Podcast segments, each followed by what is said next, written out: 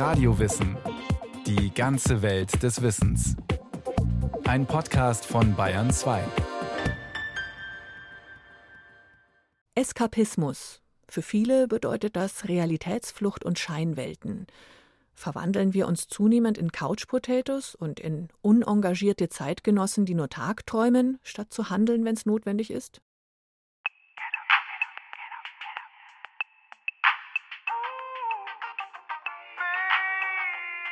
Es gibt Musik, die positive Gefühle auslöst.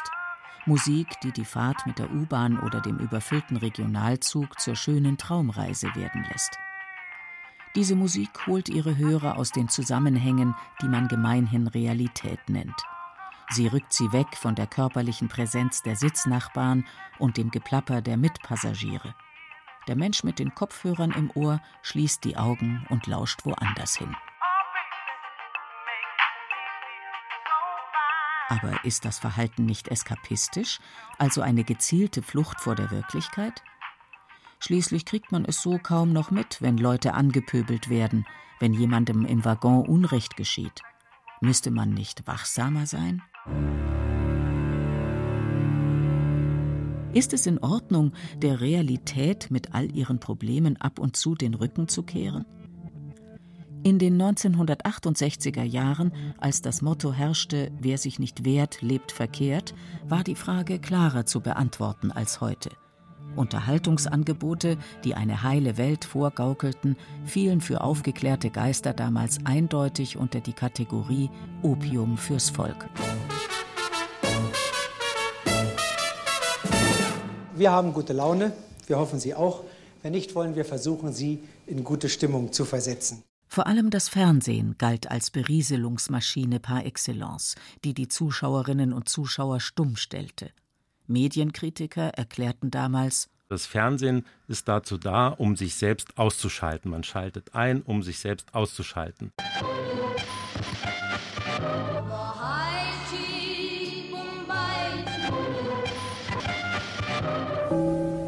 Hier ist das deutsche Fernsehen mit der Tagesschau. Und wer sich ausschaltet bzw. ausschalten lässt, fügt sich willenlos in das System, so die Schlussfolgerung. Mittlerweile hat sich nicht nur das Spektrum der medialen Angebote massiv erweitert, man sieht auch den Einfluss der Unterhaltungsbranche allgemein nicht mehr so kritisch, meint der Medienpsychologe Professor Markus Appel dieses Gefühl, man muss die Gesellschaft von innen heraus, also die Bürgerinnen und Bürger selbst verändern, auf die Straße gehen, was tun, was ja relativ weite Teile der Öffentlichkeit in den 60er Jahren auch geteilt haben, das ist doch äh, weniger geworden. Und deshalb sind wir etwas nachsichtiger geworden, sich zu unterhalten oder eben abzuschalten, hat jetzt nicht so negatives mehr, als das vielleicht in den 70er Jahren war. Im Gegenteil, wer überhaupt nicht abschalten kann, dem droht ein Erschöpfungssyndrom, so die Befürchtung heute. Wir buchen Reisen in ferne Länder oder ein Wochenende im Wellness-Hotel. Wir besuchen Freizeitparks und Vergnügungsstätten, um uns für Stunden, Tage oder Wochen aus dem Alltag auszuklinken. Und unternehmen so tatsächlich eine Art Eskapade. So nannte man ursprünglich das ungeplante zur Seite springen eines Schulpferdes. Wir brechen aber auch aus dem gewohnten Trott aus, wenn wir anstatt zu arbeiten zum Fenster hinausschauen und Tagträumen nachhängen. Der Psychoanalytiker und Professor für klinische Psychologie Andreas Hamburger meint, es hat ja auch seinen Charme. Es hat was von Freiheit, Ungebundenheit. Dieses ein bisschen adoleszente Nicht-Anerkennen der Realität hat ja auch was für sich. Wenn alle Menschen von Anfang an immer nur alles anerkennen würden, was real vor ihnen steht, gäbe es wahrscheinlich keine Neuerungen in der Welt. Von dem großen antiken Philosophen Sokrates ist überliefert, dass er über Stunden regungslos und in sich versunken auf dem Appellplatz herumstand. Dachte er nach oder träumte er nur? Aber was heißt hier nur?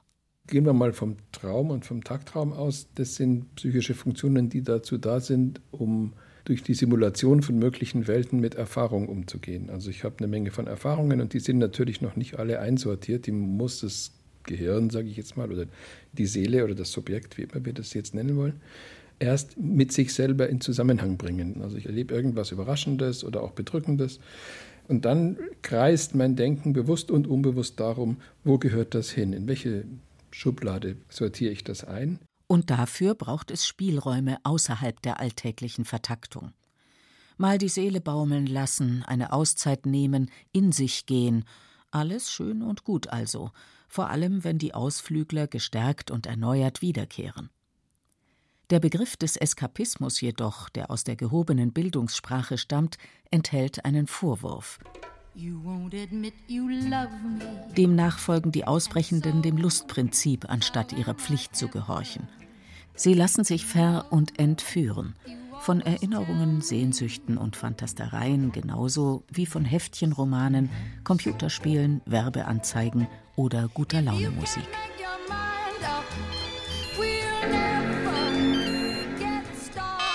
Reize von außen befördern die Ablenkung allerdings immens.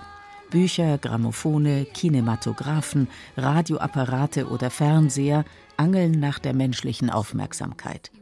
Aber sie zeigen Scheinwelten, auch wenn sie reale Bilder oder Töne wiedergeben. Es ist deshalb nachvollziehbar, sagt der Psychologe Markus Appel, dass Medien klassischerweise mit einer Realitätsflucht, mit einem Verlassen des Lebensalltags in Verbindung gebracht wurden und dass sich Medien vielleicht auch ganz gut eignen, um auf andere Gedanken zu kommen, um die eigene Welt hinter sich zu lassen. Mit der industriellen Revolution spaltete sich das Leben der Menschen in Arbeit und Freizeit. Am Ende der Woche lockte der Sonntagsausflug in den bunten Lunapark, am Feierabend das Buch, der Film. Die Grenze zwischen dem realen Leben im Hier und Jetzt und der medial vermittelten Fiktion oder Illusion war lange Zeit klar erkennbar. Heute hat sich die Linie verwischt. Andreas Hamburger Tatsächlich sind die Bildschirme, also die scheinbar fiktionalen Geräte, sind ja längst im Alltag eingebaut, die berühmten an die Hände gewachsenen Telekommunikationstools. Es ist aber auch so, dass die virtuelle Welt oder das Internet auch schon tief in die Körper eingreift, wenn wir an bestimmte Liebesinstrumente denken, wo man den Körper direkt mit dem Netz verbinden kann, ist sehr auf dem Vormarsch.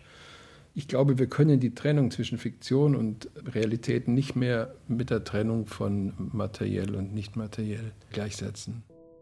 Wie viele kleine Eskapaden können wir uns heute nahezu beiläufig leisten? Von den bei Wegstrecken nahezu obligaten Knöpfen im Ohr einmal abgesehen, wer online ist, bekommt permanent interessante Filmchen, Texte und Posts vorgeschlagen. Und man muss schon hinter großen Scheuklappen verschwinden, um zwischen Excel-Tabelle und Outlook-Kalender nicht ab und zu der Attraktivität eines lustigen Katzenvideos zu erliegen. Aber die Kritik an der verdummenden oder einlullenden kapitalistischen Kulturindustrie, wie sie die Philosophen Theodor Adorno und Max Horkheimer thematisierten, spielt kaum noch eine Rolle. Denn moderne Medien sind ja so viel mehr als reine Fluchtmaschinen. Ich glaube, dass ein Großteil der Mediennutzung auch ganz dominant dadurch bestimmt ist, dass Leute eben nicht der Realität entfliehen wollen, sondern im Gegensatz eigentlich ihren Alltag bereichern wollen mit Dingen, die sie auch außer den Medien schon haben, nämlich zum Beispiel ihren Freundinnen und Freunden, wenn sie an Social Media denken. Das heißt, es ist eher dann eine Bereicherung, eine angenehme Bereicherung, als eine Flucht vor dem Schulalltag zum Beispiel. So nehmen es vor allem jüngere Nutzer wahr. Aus pädagogischer Sicht bleibt der Vorwurf des Eskapismus jedoch bestehen, wenn sich der Nachwuchs eher in digitalen als analogen Welten aufzuhalten scheint. Es ist der Standpunkt der Außenstehenden.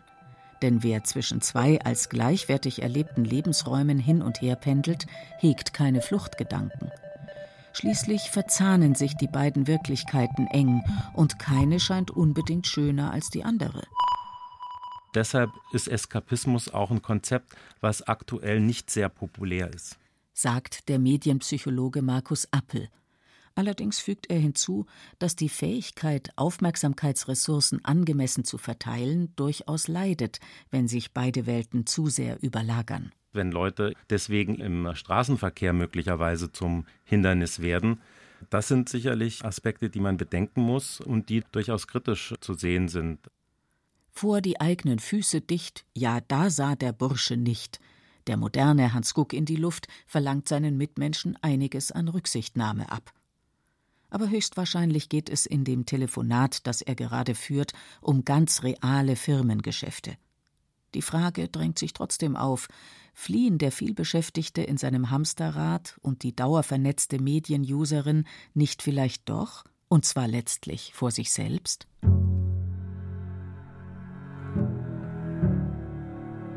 In Kontakt mit den eigenen Gefühlen und Bedürfnissen zu sein, gilt heute als gesund. Unter dem Einfluss der Psychologie haben sich die gesellschaftlichen Koordinaten vermeintlich eskapistischer Bewegungen verändert.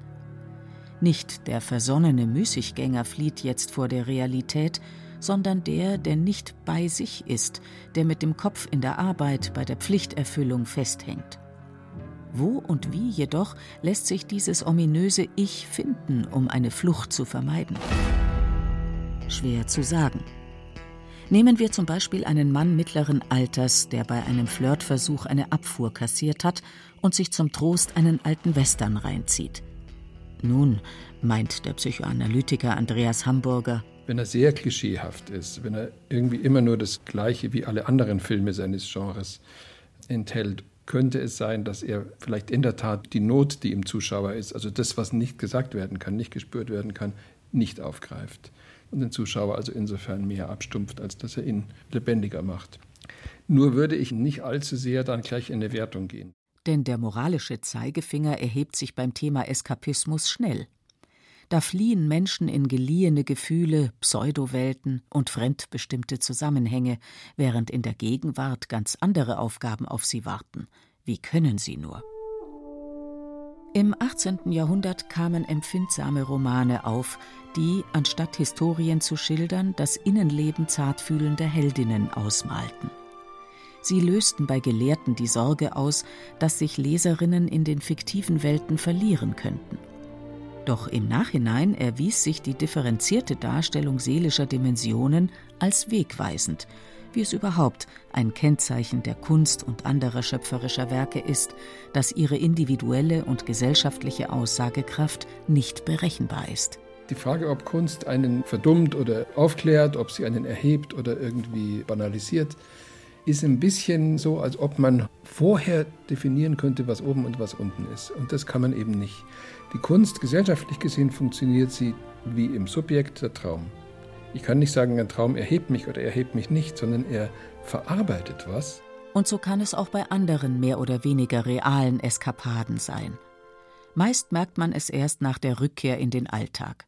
Da gab es Begegnungen im Urlaub, die den Horizont erweiterten, einen Tagtraum, der in einen guten Plan mündete, einen kitschigen Liebesfilm, der versöhnlich stimmte, einen weinseligen Abend, der die Freundschaft vertiefte.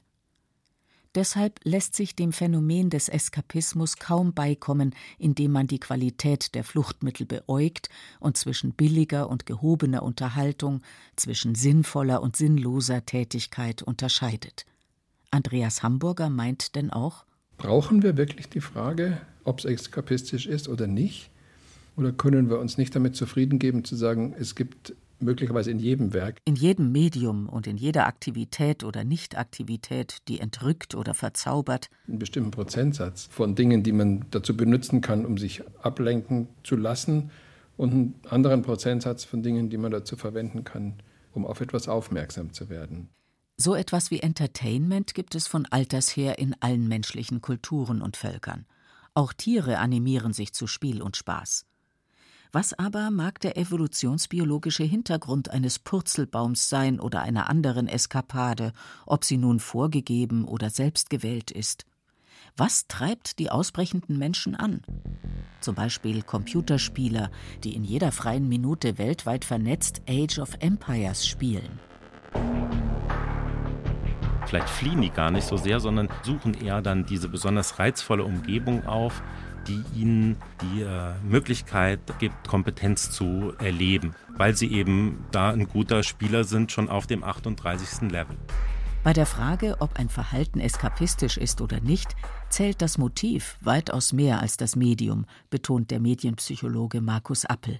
So ein Meilenstein, der mit dem Begriff des Eskapismus verbunden ist, sind Studien zu Radio-Soap-Operas. Also das Medium Radio war ja ein Unterhaltungsmedium, bis das Fernsehen aufkam. Viele Leute haben gerne Radioserien verfolgt und die ersten empirischen Studien, die auch relevant sind zum Thema Eskapismus, wurden von einer Forscherin durchgeführt in den USA, der Hertha Herzog. Die aus Österreich stammende Sozialpsychologin befragte in den 1940er Jahren zahlreiche Hausfrauen, warum sie tagsüber regelmäßig Radio-Soap-Operas anhörten. Und da gibt es so drei Motivationen, die genannt wurden. Das erste sind so Emotionen, also miterleben, auch weinen können. Das zweite sind Informationen für Alltagsprobleme, also wie machen das eigentlich die äh, fiktionalen Figuren. Und das dritte war eine Kompensation der eigenen etwas unbefriedigenden Lebenssituation. Das Ergebnis überraschte die Fachwelt. Die beiden ersten Punkte, die die Radiohörerinnen nannten, verwiesen auf einen therapeutischen Nutzen der Unterhaltungsserien. Diese entlasteten die Frauen offenbar emotional und boten ihnen Problemlösungsmodelle an. Nur der letztgenannte Aspekt entsprach den negativen Erwartungen der Wissenschaft. Die Frauen hörten die Soaps auch, um der eigenen unbefriedigenden Lebenssituation zu entkommen. Das wäre in der Tat eskapistisch, sofern man Eskapismus im engeren Sinne definiert als die gezielte Ausblendung von realen Konflikten und Problemen, indem ich eine dicke Schicht von anderen Beschäftigungen drüber ziehe. Dann wirkt das jeweilige Medium, die jeweilige Unternehmung wie eine Droge, betäubend. Dann leidet meist auch die Bewältigung des Alltags. Die Rechnungen stapeln sich, der Haushalt vermüllt, weil man lieber feiern geht oder Netflix schaut. Oder man kommt morgens nicht mehr aus dem Bett. Also wenn die Personen arbeiten müssen, zur Schule gehen und dann nachts Missionen erledigen für Computerspiele, das ist nicht gut vereinbar. Das ist ein Kriterium, dass hier ein Problem tatsächlich vorliegt. Außer zweites Kriterium wäre natürlich, dass die Personen selbst merken, dass das zu viel ist, dass die Nutzung zu intensiv ist, zu viel Zeit einnimmt und sie das nicht abstellen können. Man müsste dann von Sucht oder milder von Prokrastination sprechen, was eine extreme Aufschieberitis meint. Eskapismus ist ja nun einmal kein klinischer Begriff, wie der Psychoanalytiker Andreas Hamburger erklärt. Aber ich könnte ihn mit analytischen Begriffen wie Verleugnung in Verbindung setzen. Also wenn man angesichts einer unerträglichen Realität den Ausweg sucht, die lieber nicht wahrzunehmen und was ganz anderes zu tun. Also von der Wortbedeutung her der zu entkommen. Da gibt es eben die Zeiten, in denen gesellschaftliche Spannungen oder persönliche Spannungen so groß sind, dass man sich lieber mit irgendwelchen Traumwelten beschäftigt oder irgendwelchen Fun-Welten beschäftigt, statt die Aufgabe, die vor einem liegt, wirklich erstmal genau Maß zu nehmen und die anzuerkennen. Eskapismus in diesem Sinne wäre sowas wie eine Verweigerung der Anerkennung von Realität. Und zwar einer Realität, die im Extremfall voller Grauen und Schrecken sein kann. Misshandelte Kinder fliehen in harmonische Fantasiewelten, um an der Gewalt nicht zu zerbrechen. Der Psychiater Viktor Frankl rekonstruierte während der Haft im KZ Dachau in langen gedanklichen Ausflügen ein verloren gegangenes Manuskript. Der französische Ingenieur François Le Lyonnais, der im Konzentrationslager Mittelbau Dora an der V2-Rakete arbeiten musste, rettete sich über die unbeschreibliche Zeit, indem er Meisterwerke der Kunst detailgetreu vor dem inneren Auge entstehen ließ. Mit Hilfe der Fantasie kann der Mensch dem realen Geschehen die Macht über die eigene Person entziehen und wieder eine Art von Kontrolle gewinnen. In der Fluchtbewegung des Eskapismus steckt also auch der Versuch, sich zu schützen. Ich glaube, dass es ganz wichtig ist, für uns in unserem Körper zu wohnen, in unserer Seele zu wohnen und den natürlich immer wieder zu erweitern durch solche Maßnahmen. Der menschliche Geist kann bis in metaphysische Dimensionen vordringen und an einen Gott glauben, der ihn erschaffen hat. Aber er kann genauso gut annehmen, dass Religionen nichts als Opium fürs Volk sind. Was ist eine Flucht, was nicht? Wenn dieses träumerische Sehnen dazu führt, dass man reicher wird, also dass man mehr erfährt von sich, von anderen oder etwas, in der Welt dadurch Gestalt annimmt, was dann am Schluss auch andere wahrnehmen können, dann wäre es doch gar kein Eskapismus eigentlich, sondern dann könnte der gute alte Begriff Kreativität dafür herhalten.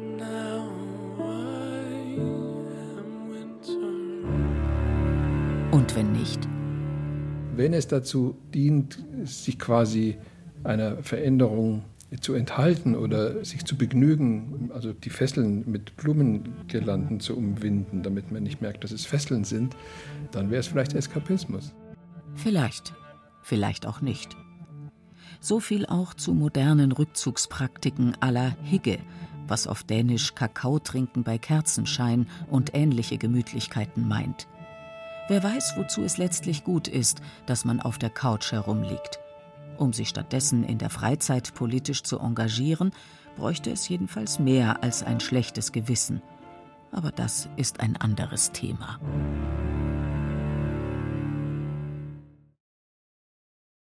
Sie hörten Eskapismus Flucht aus der realen Welt von Justina Schreiber.